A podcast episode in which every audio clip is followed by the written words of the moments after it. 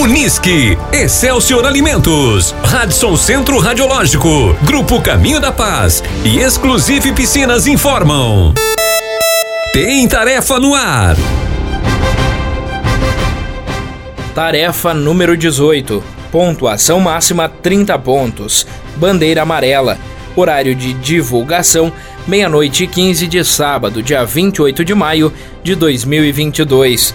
Horário limite de entrega: 2 horas e 15 minutos da madrugada de sábado, dia 28 de maio de 2022. Divulgação da próxima tarefa, 1 e 15 da madrugada de sábado, dia 28 de maio de 2022. Copos da Copa. A Copa do Mundo é uma competição internacional de futebol que ocorre a cada quatro anos, com exceção de 1942 e 1946, quando não foi realizada por causa da Segunda Guerra Mundial. Com exceção da Copa do Mundo de 1930, o torneio foi sempre realizado em duas fases. Organizada pelas confederações continentais, as eliminatórias da Copa do Mundo permitem que as melhores seleções de cada continente participem da competição que ocorre em um ou mais países sede. O formato atual da Copa do Mundo possui 32 equipes nacionais por um período de cerca de um mês. A partir da edição de 2026, o torneio contará com a participação de 48 equipes. O Brasil é o único país pentacampeão do mundo e que participou de todas as edições do evento. Em 2022, será a vez do Catar sediar a Copa do Mundo. O Brasil recebeu o evento em 2014, ficando na quarta colocação, ano do fatídico 7 a 1.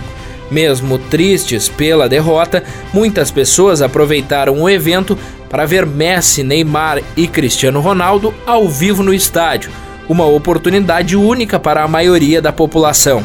Nestes eventos, é comum os patrocinadores oferecerem brindes. Na Copa, no Brasil, a Coca-Cola distribuiu copos para os torcedores que consumissem o refrigerante no estádio do jogo, contendo o confronto ou fase, o local e a data da partida.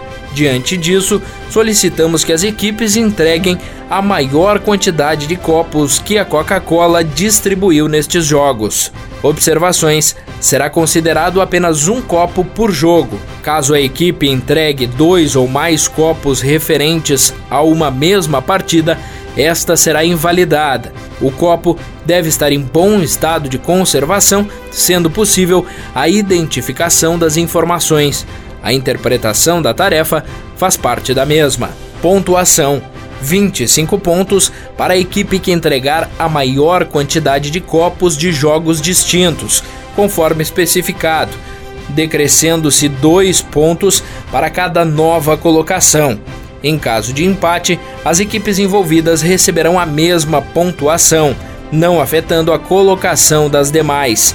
Bonificação: 5 pontos para a equipe que entregar o copo do jogo da semifinal entre Brasil e Alemanha.